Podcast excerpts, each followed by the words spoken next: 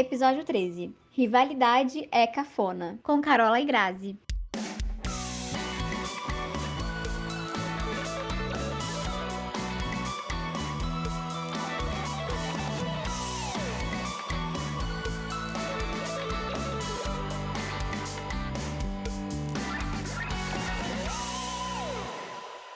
Bem-vindas ao podcast Louca Eu.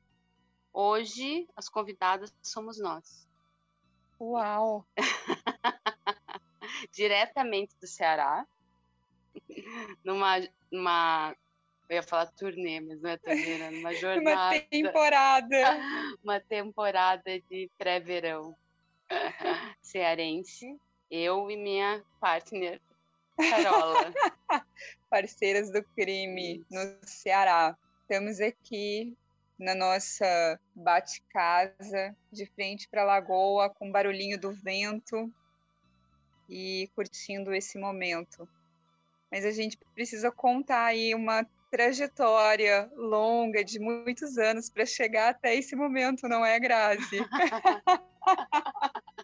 É, eu acho que nem nos, sei lá, em nenhum sonho eu ia pensar que eu estaria aqui algum dia com você dividindo é, tantas coisas, né? Dividindo até a filha, né?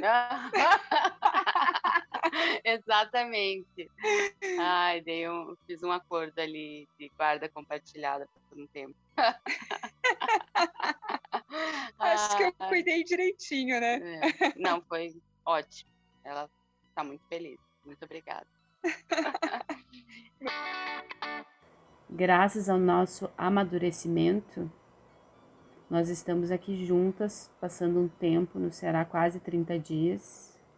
Mas tudo começou, e eu já contei isso no episódio com a Lise sobre maternidade.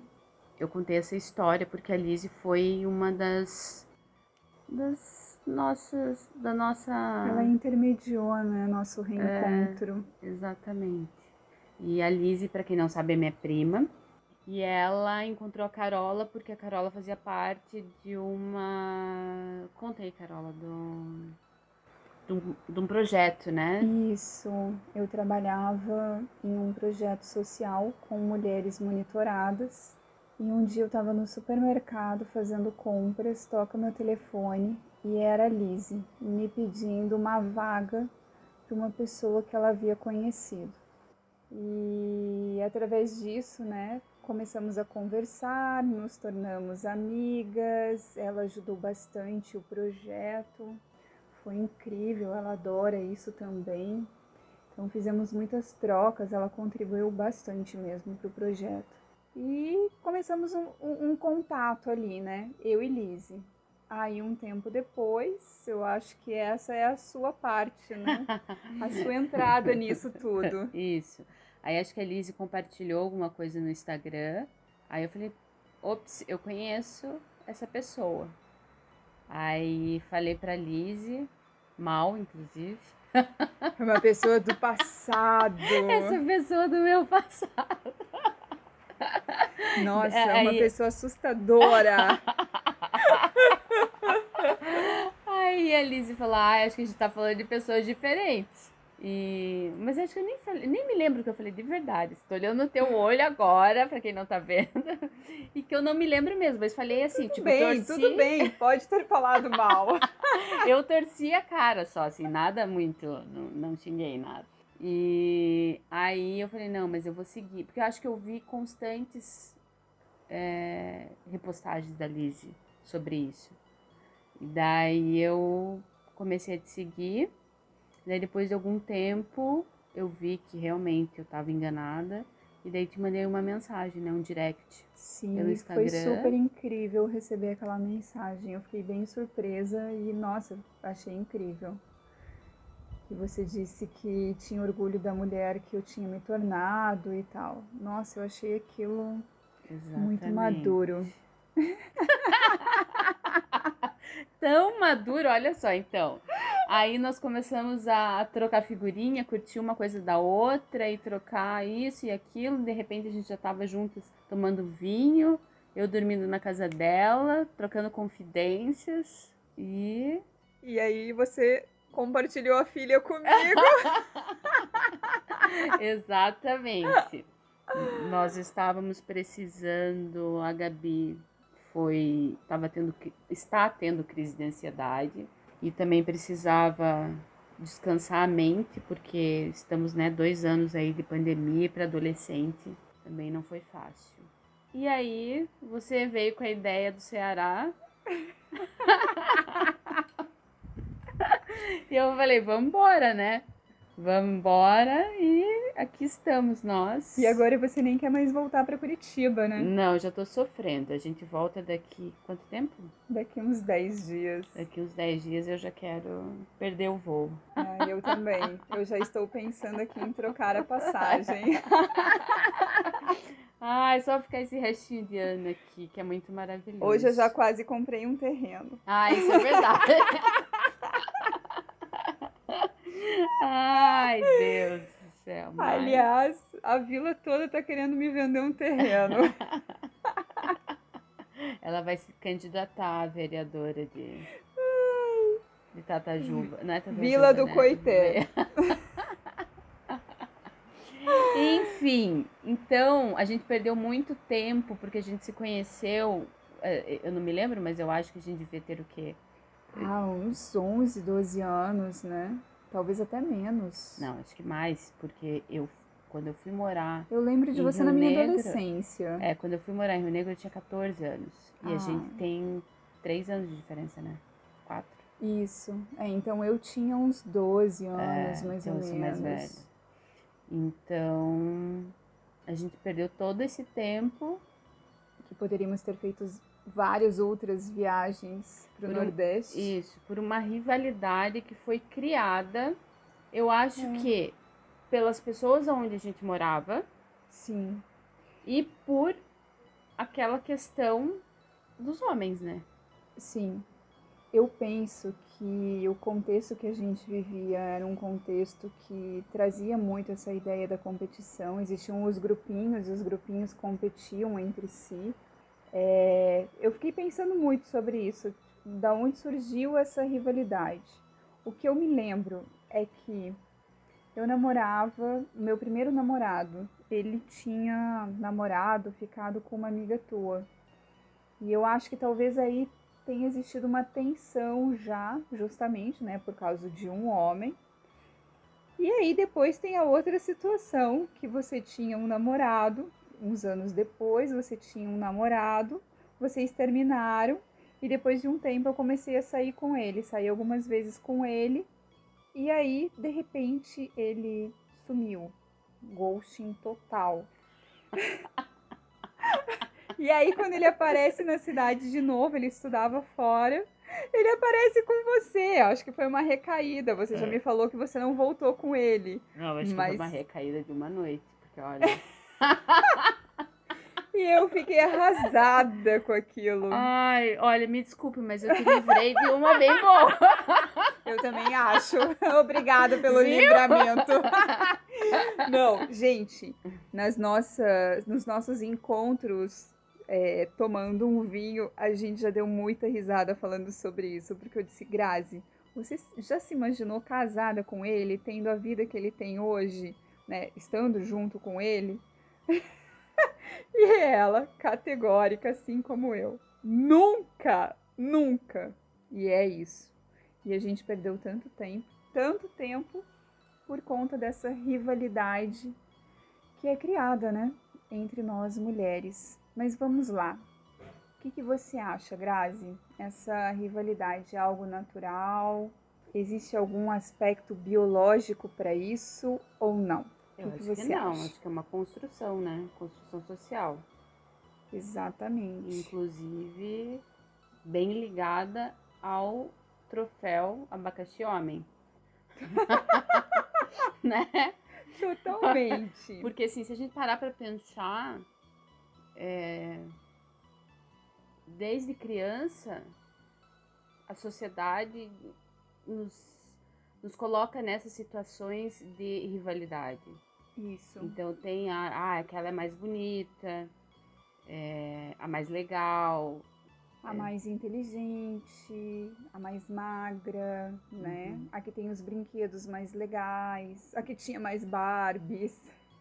É, a sinhazinha. Pensei- assim, foi, foi. Gente, eu Assim, falei quer? pra ela que no, no colégio que a gente estudava, porque eu e Grazi estudávamos no mesmo colégio, o colégio de freira e de freiras.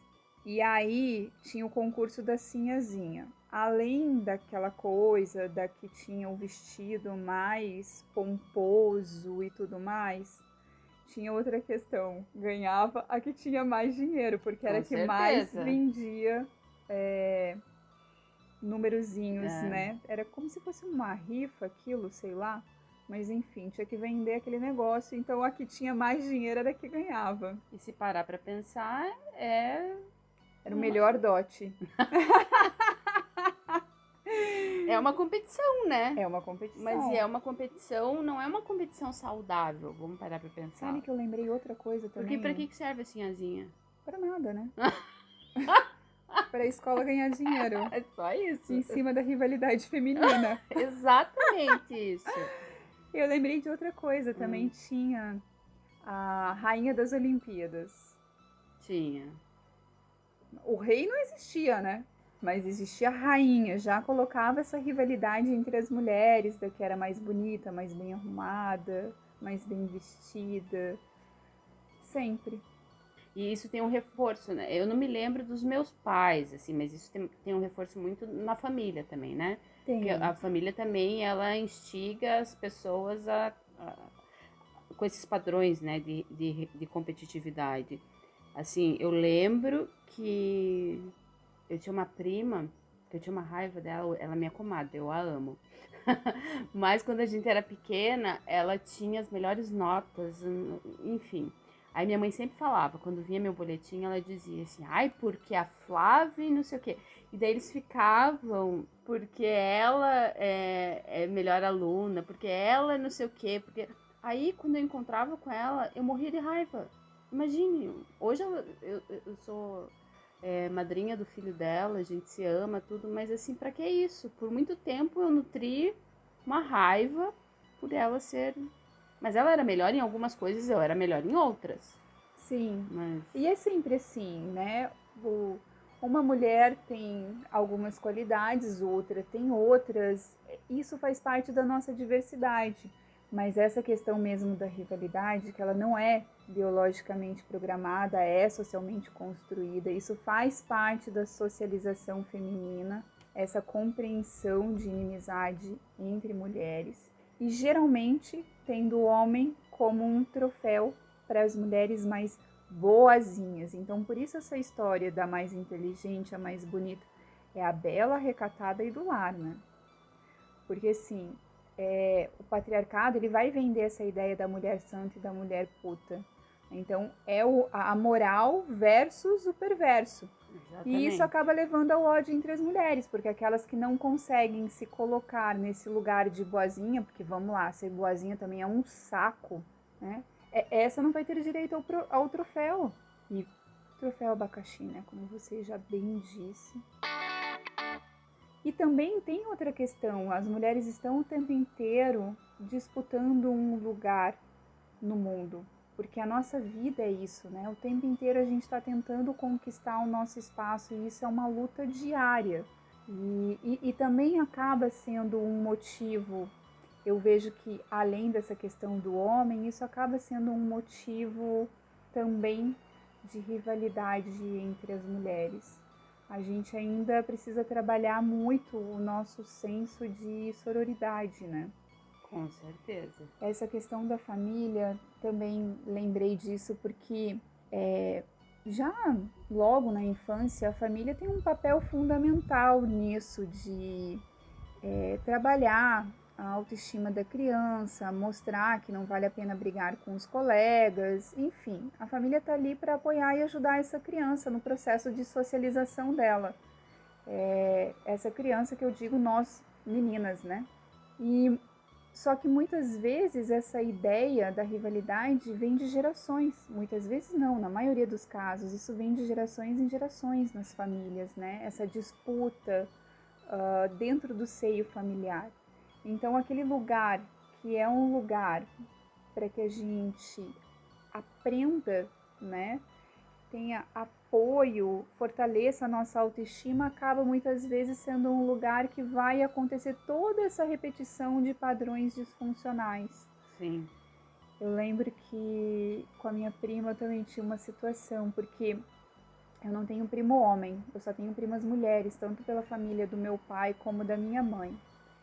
E eu tenho, na família da minha mãe, eu tenho uma prima mais velha, e ela sempre foi, né, um exemplo, toda princesa, muito comportada, muito educada, gentil, meiga.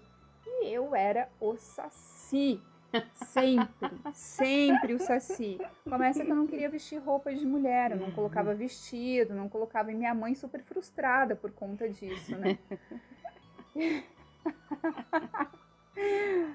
Eu era demais, eu usava bota de plástico da Xuxa, calcinha e no máximo eu colocava uma camiseta. Essa era a minha roupa de guerra.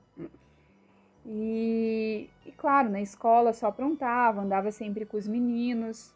Então existia muito essa comparação, ah, tua prima, e você desse jeito. E isso mexia muito comigo. Mas hoje, eu e minha prima somos super bem resolvidas, nos damos muito bem, amo ela de paixão.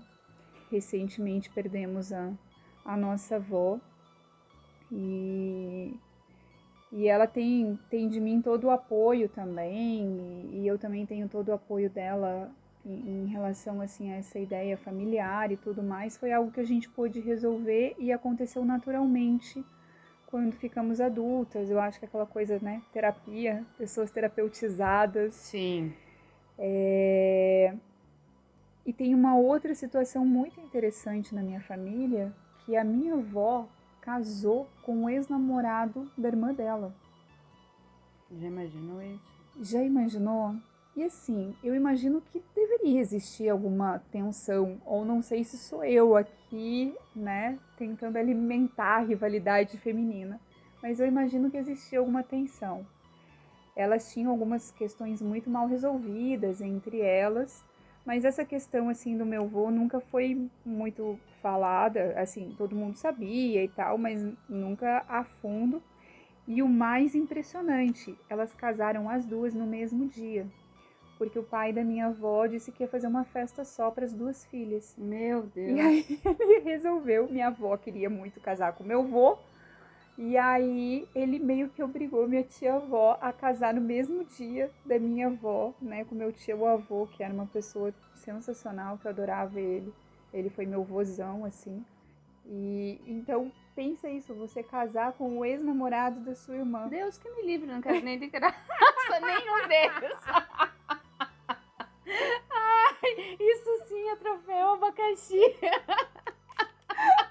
Cunhado, se, já, se fosse bom, já não começava com as duas letrinhas, né? Mentira, eu amo meu cunhado. Ai, na verdade, eu sempre me dei muito bem com meus cunhados, quer dizer, quase todos. Mas enfim, mas não casaria com nenhum. Bem, eu não Ai. tenho irmã, então não posso dizer.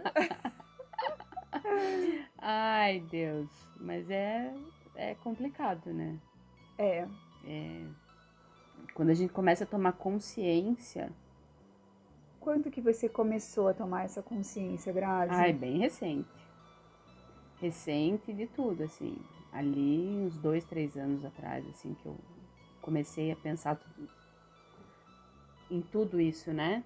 E fazer essa, essa desconstrução total, não só disso, mas de inúmeras coisas que levam a isso, né? Porque não tem como você passar por um processo e não passar por todas as fases, né, de desconstrução.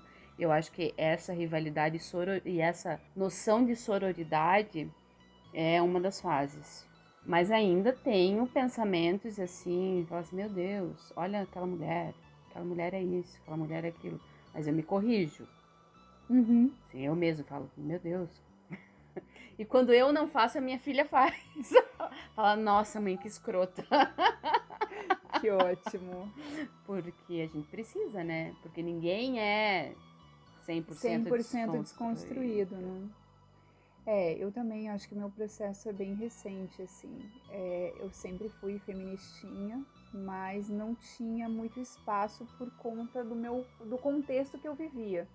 E foi algo que eu me libertei depois da minha separação, assim. Foi um divisor de águas na, na minha vida. E eu me separei e pude assumir todo esse meu lado feminista, esquerdista, socialista. E a gente tá bem na Todos os comunistinha. Se arrepender de ter ido, saído na rua pro impeachment da Dilma. Né? Sim, sim. Ai, Todas Deus. essas coisas. Mas assim, é, e também foi ali de 2018 para cá, Ah. assim, que essa coisa explodiu. é, e eu comecei a, a rever, assim, muitas, muitos comportamentos, muitos pensamentos. Sabe uma coisa que eu, que eu sempre falava e me gabava muito de dizer assim, ah, eu tenho mais amigos homens. Uhum, Sempre disse assim, porque ah, homem é mais fácil de lidar, homem é mais, mais fácil de trabalhar. Isso já é uma questão da rivalidade que está incutida Sim. na, na, na nossa vida, né? E hoje eu penso sobre isso, assim, muito. Por que, que eu falava isso? Por que, que trabalhar com homem é mais fácil que trabalhar com mulher? uhum. E o ambiente de trabalho também é um ambiente de muita rivalidade entre as mulheres, né? Porque é aquilo que eu falei, para conseguir ah, conquistar o seu lugar é muito difícil, porque geralmente o, o mercado de trabalho é muito machista, é um ambiente completamente machista. Sim. Então é uma luta diária, né? Tudo que a mulher tem que passar para para alcançar ah, alguma coisa dentro da sua carreira, enfim. É, eu, tô- eu estou assistindo uma série que se chama Borgen e, e ela traz a história de uma mulher ah, que na série ela foi a primeira mulher ah, primeira ministra da Dinamarca, se não me engano. E então tem tudo isso. E ela imagina na política, a política é um ambiente muito, Uhum. muito, muito machista. E ela tá cercada de homens, assim. E, e- e tem poucas mulheres ao redor dela. Eu vejo que hoje, na minha vida, se eu vou pensar assim, ah, amigos homens, não, não sei nem se eu tenho. Eu tô cercada de mulheres, mulheres incríveis, maravilhosas, e cada vez mais eu me sinto cercada de mulheres. E, e isso é tão bom, porque chega num, num, num nível assim que você pensa, cara, isso me completa. Né? Sou solteira, não tenho filhos, mas essa rede de apoio toda que eu tenho, saber que eu tenho tantas mulheres incríveis à minha volta, putz, isso me deixa muito tranquila, assim, muito em paz. Eu acho que é muito bom quando a gente consegue quebrar todos esses esses estereótipos, esses paradigmas, né? Essas questões todas relacionadas à rivalidade feminina. Mas a gente vê, isso é uma luta diária mesmo, faz parte do nosso processo de desconstrução. Eu ainda tenho dificuldades quando eu vejo uma mulher reproduzindo fortemente o machismo. Mas eu já fui uma mulher que Sim. reproduziu o machismo. né? Mas eu ainda, agora, né, com tanta informação, com no momento que se fala tanto sobre isso, eu ainda tenho uma certa dificuldade, mulher que fica passando pano para homem, né? Ou quando eu sofro uma situação em que uma mulher é, coloca um homem à minha frente, assim, de dar mais credibilidade para um homem do que para mim ou para uma outra mulher também, É, né? Isso é quase sempre, né? É, sempre acontece, mas enfim, eu tenho uma certa dificuldade ainda em aceitar isso, aceitar o, o- o- esse processo lento, vou dizer Uhum. assim, de outras pessoas. Porque a gente faz o nosso corre, né? Sim. Se a gente tá se desconstruindo há dois, três anos, né? Então, há tempo para todo mundo. Exatamente. todo mundo tá aí, as informações estão aí, né? A gente só cuidar com as fake news. E, e, e todo mundo pode se informar, né? Uhum. Nós estamos falando aqui de, de, de, mulheres dentro da mesma linha de, de classe, né? De, enfim, então a gente não tem essa. Não, não, não estamos falando que é diferente com uma mulher do interior, do interior, do Sim. norte, do nordeste. Exatamente, exatamente. É. É, é bem por aí mesmo. E assim, no ambiente de trabalho, você lembra de ter passado por uma situação assim da, da rivalidade? Eu lembro de uma recente agora, mas na verdade foi foi uma grande surpresa para mim. Eu tinha um cliente, ele só me dava dor de cabeça esse cliente. E aí teve um dia a gente discutiu tal, eu falei, olha, não vou mais advogar para você tal. E aconteceu que o irmão dele foi preso, uma coisa assim. Eu acho que é, é eu era advogada do, desse meu cliente, o irmão dele foi preso, daí eu virei advogada do irmão. E daí o irmão era bem difícil também, falei que não ia mais advogar. A família inteira difícil, na verdade. Aí, é, uma advogada, jovem advogada, pegou o caso. E ela veio me perguntar coisas assim, tipo, olha, doutora, né, eu nunca fiz. Ela foi bem bem sincera, olha, eu nunca fiz, é meu primeiro caso criminal, tal, tal, tal, como é que tá o processo? Aí eu passei tudo para ela, eu recebi ela no meu escritório, eu sentei com ela, mostrei como, como era para ser feito. Assim, eu passei uma hora com ela. E ela tava pegando o meu cliente, uhum, né? Uhum. Eu poderia, ah, se vira, Sim. Entra lá na, na internet, procura. Mas É. eu mostrei pra ela, eu desenhei, mostrei o caminho ali que tinha que ser feito e deu certo. Ele foi solto e tal. E hoje nós viramos amigas. Então, é, eu poderia ter, Uhum. ter virado as costas e falar, né? Mas isso foi bem, assim, marcante agora dessa questão. Eu tive uma situação quando eu fui, quando eu fui morar em Curitiba, é, eu fui trabalhar numa clínica e eles tinham lá uma psicóloga que ela estava saindo de licença maternidade e eu iria substituí-la durante esse período. E aí ela estava um pouco incomodada, mas ela foi me passando várias coisas. foi- ela teve que me passar os pacientes que ela estava atendendo naquele momento, porque ela ia ter que ficar alguns meses sem atender. E um dia ela chegou para mim e disse que ela tinha sonhado que eu estava roubando ela.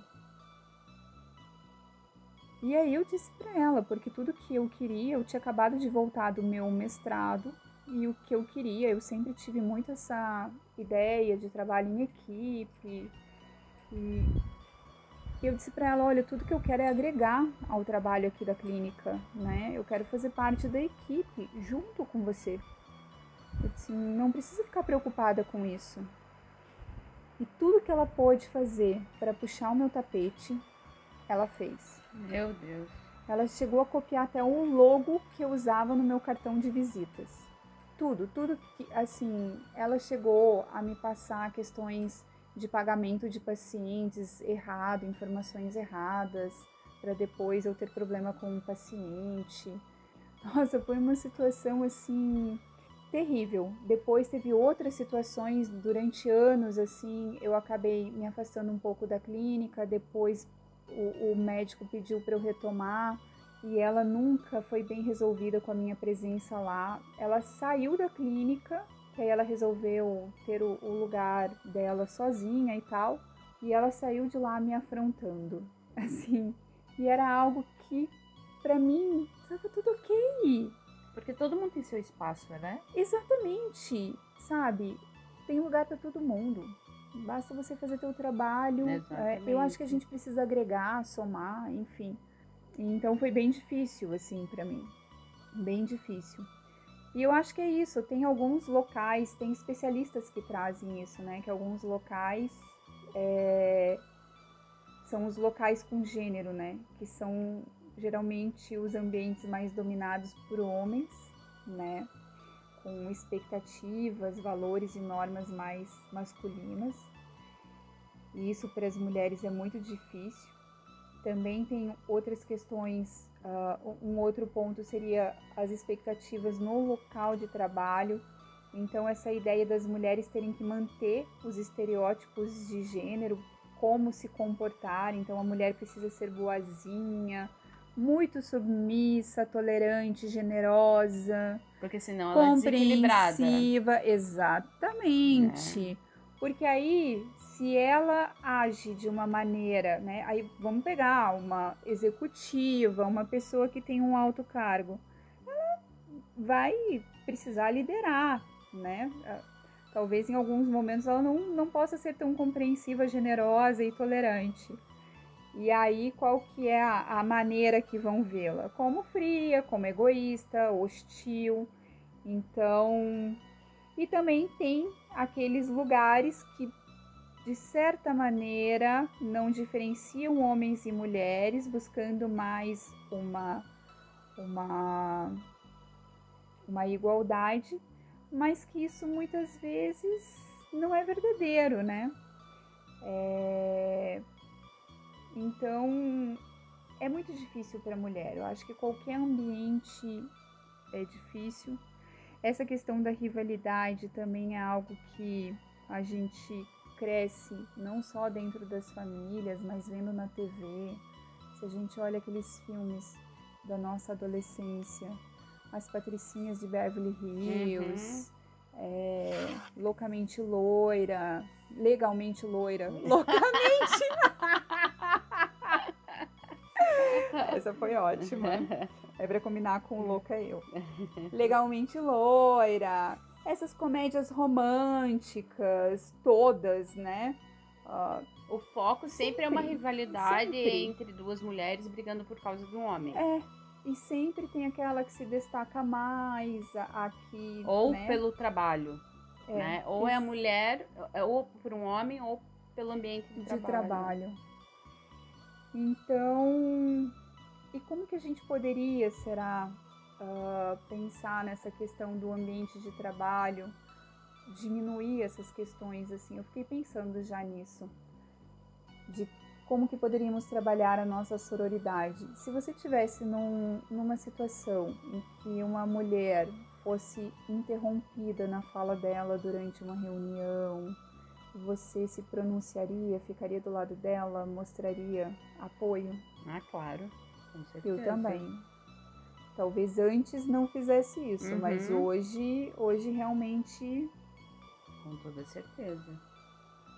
E o que mais. Compraria a briga. Compraria a briga. Nossa, isso acontece comigo direto, né? Porque, querendo ou não, delegacia, uhum. né? Audiência tal, predominantemente hoje é masculino, é um ambiente que é sim, é masculino por si, por si só, né? Então a gente passa perrengue, porque a gente tem que se impor. E quando a gente se impõe, a gente é desequilibrada. Olha lá aquela advogada desequilibrada, descontrolada. Então a gente não pode falar um pouco mais alto, porque somos vistas como loucas. E eu acho que uma outra questão também que eu tive pensando é a questão de quando a gente fala assim que ah, mulher se veste para mulher, é, quem julga mais são as mulheres. Isso tudo vem dessa ideia da rivalidade, né? Sim.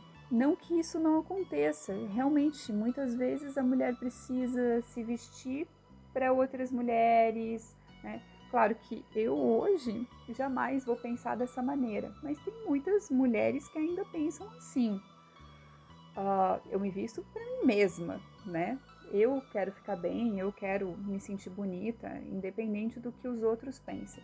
Mas tem muitas mulheres que não conseguem fazer isso, né? E, e realmente tem muito essa ideia de as mulheres são mais julgadas pelas mulheres do que por homens, muitas vezes. Sim.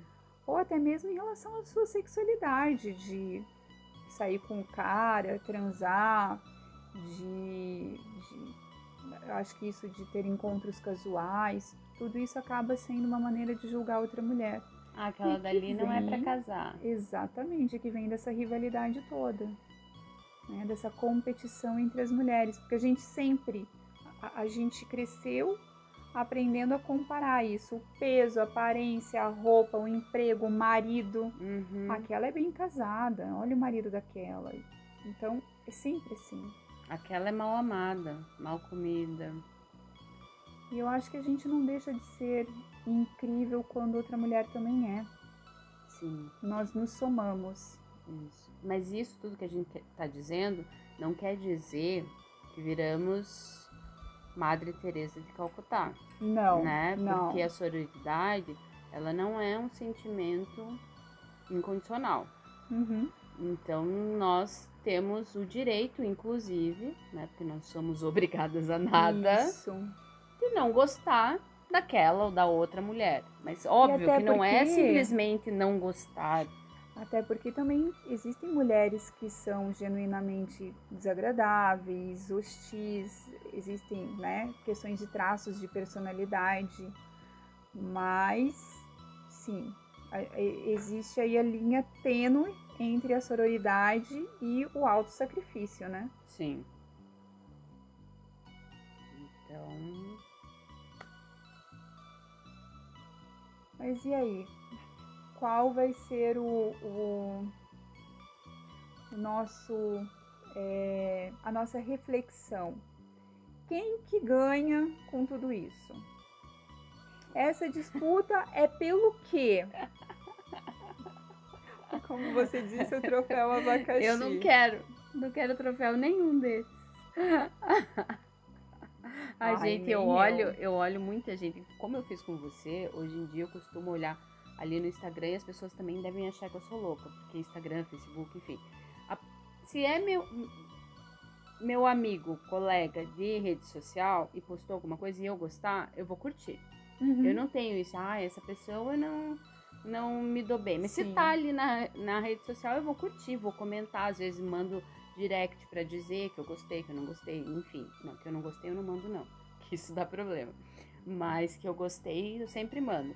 Então tem tanta mulher assim que eu queria sair pra tomar uma cerveja que eu olho, Uhum. tanta mulher casada com embuste que eu queria também sentar e falar, minha amiga, Sai dessa! sai dessa. Tá aqui meu cartão. E são, e são mulheres fodas, assim, fodas, que eu admiro muito e que eu, que eu tenho vontade. Eu só não faço por uma questão agora de tempo, mas vou começar a fazer mais. Fica a dica Fica a aí. dica. Pode me, me mandar mensagem que eu adoro isso. Adoro essas, es- esses encontros. É, acho que são encontros desconstruídos, né?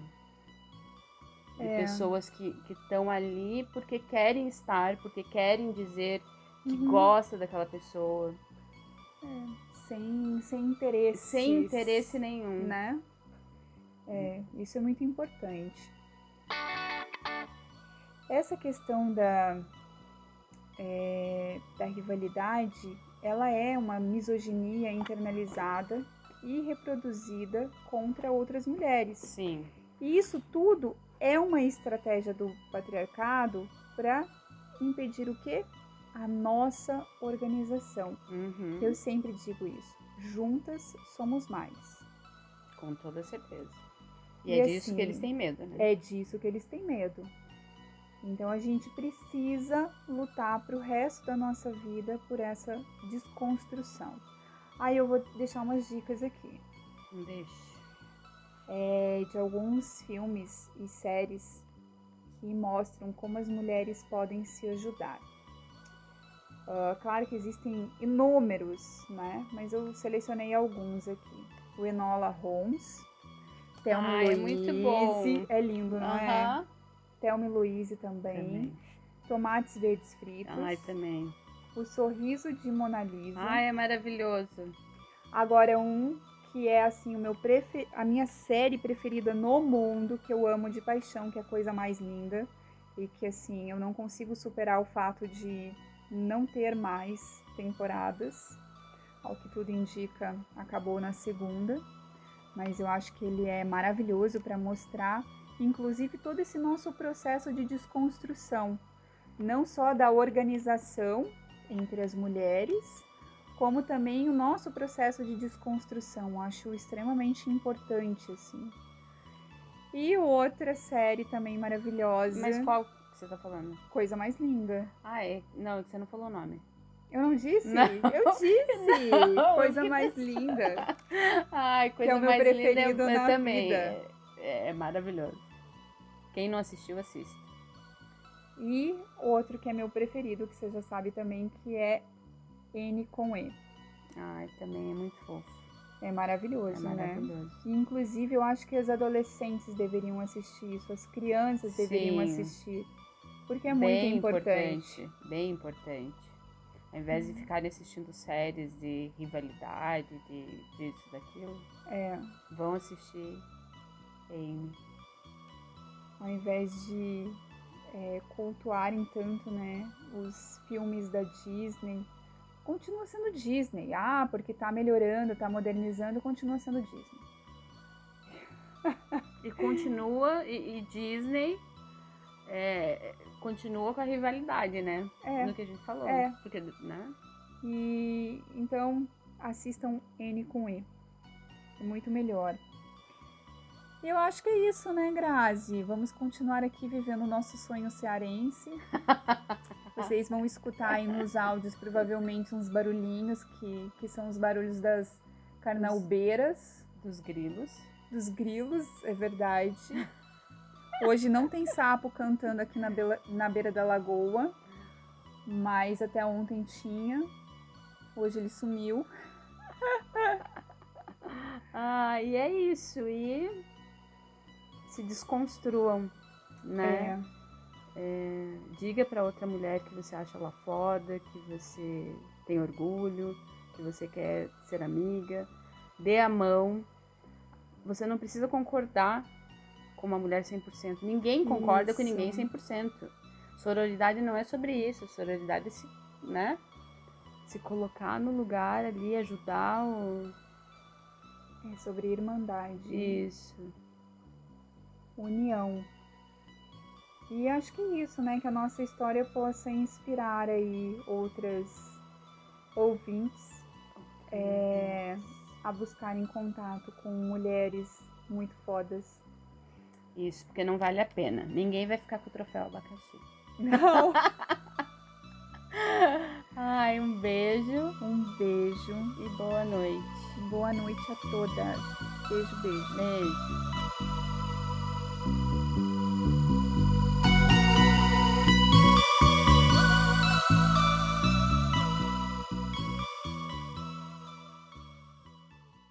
Esse foi mais um episódio do podcast Louca Eu. Nos acompanhe também pelo Instagram, arroba louca, underline, eu, underline podcast.